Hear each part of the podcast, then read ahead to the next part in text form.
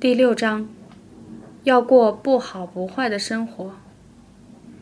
胡安西做了一张弓，听卡西说是用来射野鸽子的，但我只看到他用来射老狗斑斑，而且走路的斑斑是射不中的，睡觉时倒能射中两三次。斑斑被射中了也不会疼，于是便不理他，翻个身接着睡。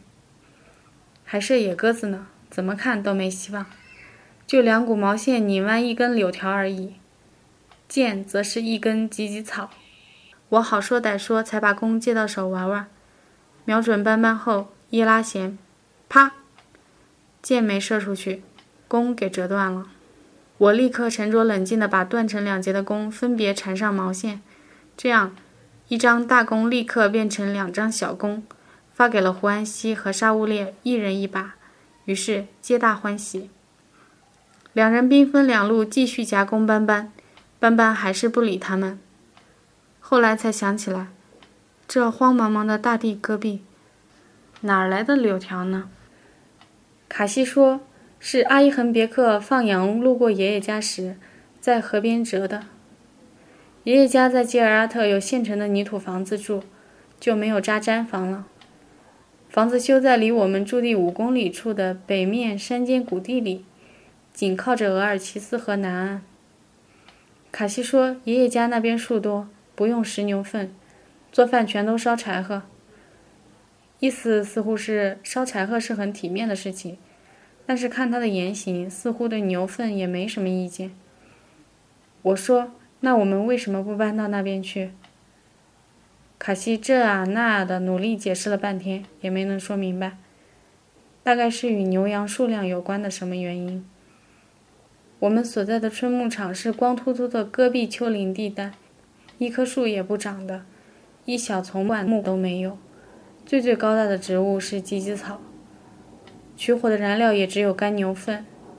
牛真不容易，整天走很远很远的路，到处辛辛苦苦地找草吃，到头来只是为了帮我们收集燃料似的。它们总是那么瘦，脊背和屁股都尖尖的。虽然比起冬天来说宽裕从容多了，但春天仍是紧巴巴的季节。好在天气强有力的持续温暖着，青草在马不停蹄地生长。因水草稀薄，牛奶产量比起冬天仍好不了多少。我们的茶水里很久都没添过牛奶了。日常生活中省去了一早一晚挤牛奶这项劳动，时光基本上还算悠闲。扎克拜妈妈三天两头和阿勒玛罕姐姐约着去额尔齐斯河南岸的亲戚家串门子，家里总是只剩我和卡西带着两个孩子看家。就是在这样的一天里，大人都不在家，一只黑色的羊羔死去了。我问怎么死的，卡西淡淡的说不知道。是啊，谁会知道呢？一只小羊羔在最后时刻都感知到了什么样的痛苦？之前我和卡西都不在，两个孩子在羊羔棚里发现了奄奄一息的他。他们把他抱到家门口，蹲在他的面前，不停地抚摸他，目睹了他渐渐死去的全过程。可是他们什么也说不出来。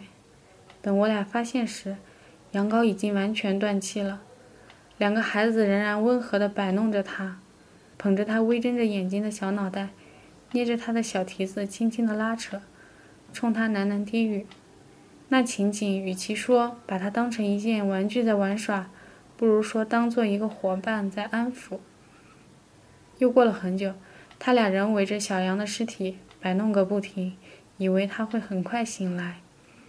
两张弓被扔在远处一丛干枯的蓟草旁，静静并排搁在大地上，缠在弓上的玫红色毛线那么鲜艳，我很难过。此时，乳房胀满乳汁的羊妈妈肯定还不知道已经永远失去了宝宝。从今天黄昏到今后的很长一段时间里，她将不停寻找它。但卡西没那个闲心难过，他开始准备烤馕。面早就揉好，已经醒了一个多小时了。我掐指一算，旧馕还有七八个，我们一家四口再吃三天才能吃得完。等把旧馕吃完了，此时烤出来的新馕也相当遗憾的变成了旧馕。真是，为什么不缓一两天再烤呢？刚烤出来的热乎乎、香喷喷的馕不吃，却一定要吃旧的，真是令人伤心。因为这样的话，生活中就一直只有旧馕可吃。但再想一想，要是先吃新馕的话，当时是很享受啊。可旧囊又怎么办？吃完新囊，旧囊就变得更坚硬、更难下咽了。不吃的话，又浪费粮食。这好比把好日子全透支了，剩下的全是不好的日子。但是如果能忍住诱惑，就会始终过着不好不坏的日子。那为什么不边打新囊边吃呢？因为那样的话容易接不上茬。对于动荡辛苦的游牧家庭来说，通通吃完后再临时打囊，有可能会使平顺的日常生活出现手忙脚乱的情景。若有来客的话，会更狼狈，让人笑话。连现成的馕都没有，这日子怎能过成这样？这家女主人也太不会经营大利了。馕一次性就要烤够三四天的，如果有招待客人的计划或即将搬家上路，则会一口气打得更多，避免一切可能会应付不过来的突发情况。在城里，街上卖的馕是用桶状的大馕坑烘烤出来的，烤馕师傅全是男的，女的干不了那活儿。天大的一团面，只有男性的臂膀才揉得动。揉好面后。扯下一小团面，抖啊抖啊，抖出中间带窝的圆形大饼，再沾上芝麻粒和碎洋葱粒，然后俯身馕坑边，啪的贴在馕坑壁上，整个馕坑贴满面团后，就盖上大盖子烘烤。馕坑底部全是红红的煤炭，因为馕是竖起来烤的。等取出来后，每一只馕便都略成水滴状。一端薄，一端厚，然后烤馕师傅轻松优美地给一个个馕表面抹上亮晶晶的清油，扔进摊子上小山似的馕堆里，就有人源源不断来买了。生活在乡间的哈萨克农民也会在自家院子里砌馕坑烤馕，但现在大多都使用烤箱了。烤箱一般镶在炉灶后的火墙，等饭做好了。馕饼也熟了，因为烤箱是方的，烤出的馕也是方的，像书，像一步步厚嘟嘟、黄艳艳的大布头。在山野里烤馕的话，条件就简陋多了。尽管条件有限，不好挑剔，但我还是对卡西这个小姑娘烤的馕很有意见。盛面团用的破铝盆，之前一直扔在火坑边，用来装牛粪。早知道它的真正用途是这个，我每天都会把它擦得亮锃锃的。自然了，这只用途广泛的铝盆看上去很脏。卡西为了让它干净一点，就反过来在石头上梆梆梆磕了三下，然后直接把刚揉好的新鲜面团扔了进去。我以为他起码会用水浇一浇，再拿刷子、抹布之类的用力擦洗。最次也得十根小棍儿，把盆底的泥块刮一刮呀。但我闭了嘴，一声不吭。如此这般烤出来的馕，都吃了这么长时间了，至少一次也没毒死过，连肚子疼都从没有过。卡西先把牛粪堆点燃，烧了一会儿后，把火堆四面扒开，将盛着面团的铝盆放进火堆中间烧烫的空地上。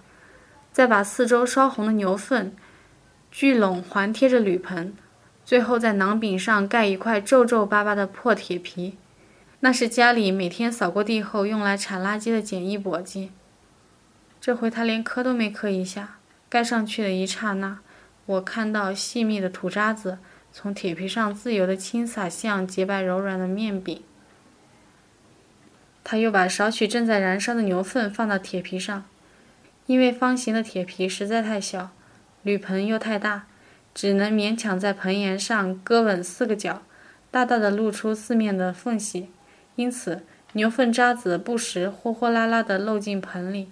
加之卡西又不时地用铁钩揭起铁皮查看下面的情形，于是场面更加纷乱吓人。虽然颇为惊恐，但站起身环顾四望时，看到的是连绵起伏的荒山野岭，看到寂静空旷的天空中，一行大雁浩浩荡荡向西飞。与别的鸟儿不同，雁群到来的情景简直可以说是波澜壮阔的。夹着无比巨大而感人的力量，春天真的到来了。放平视线，又看到我们孤独寂静的毡房，以及围裹着毡房的陈旧褐毡和褪色的花袋子。再看看四下，野地里除了碎石、尘土、刚冒出头的青草茎和去年的干枯植被，再无一物。收回视线，看到卡西蹲在铝盆边。浅黄色旧外套在这样的世界里明亮的扎眼，仅仅比他面前的火焰暗淡一些。这是一个多么小的小姑娘啊！又看到死去的小羊静静横躺在不远处，胡安西兄弟俩已经对他失去了兴趣，两人又拾回小弓，追逐好脾气的斑斑，欢乐的游戏。最后低下头，透过铝盆和铁皮之间的缝隙。看到面团一角已经轻轻地镀上了一弯最最美妙的食物才会呈现的金黄色。这样的世界里会有什么样的脏东西呢？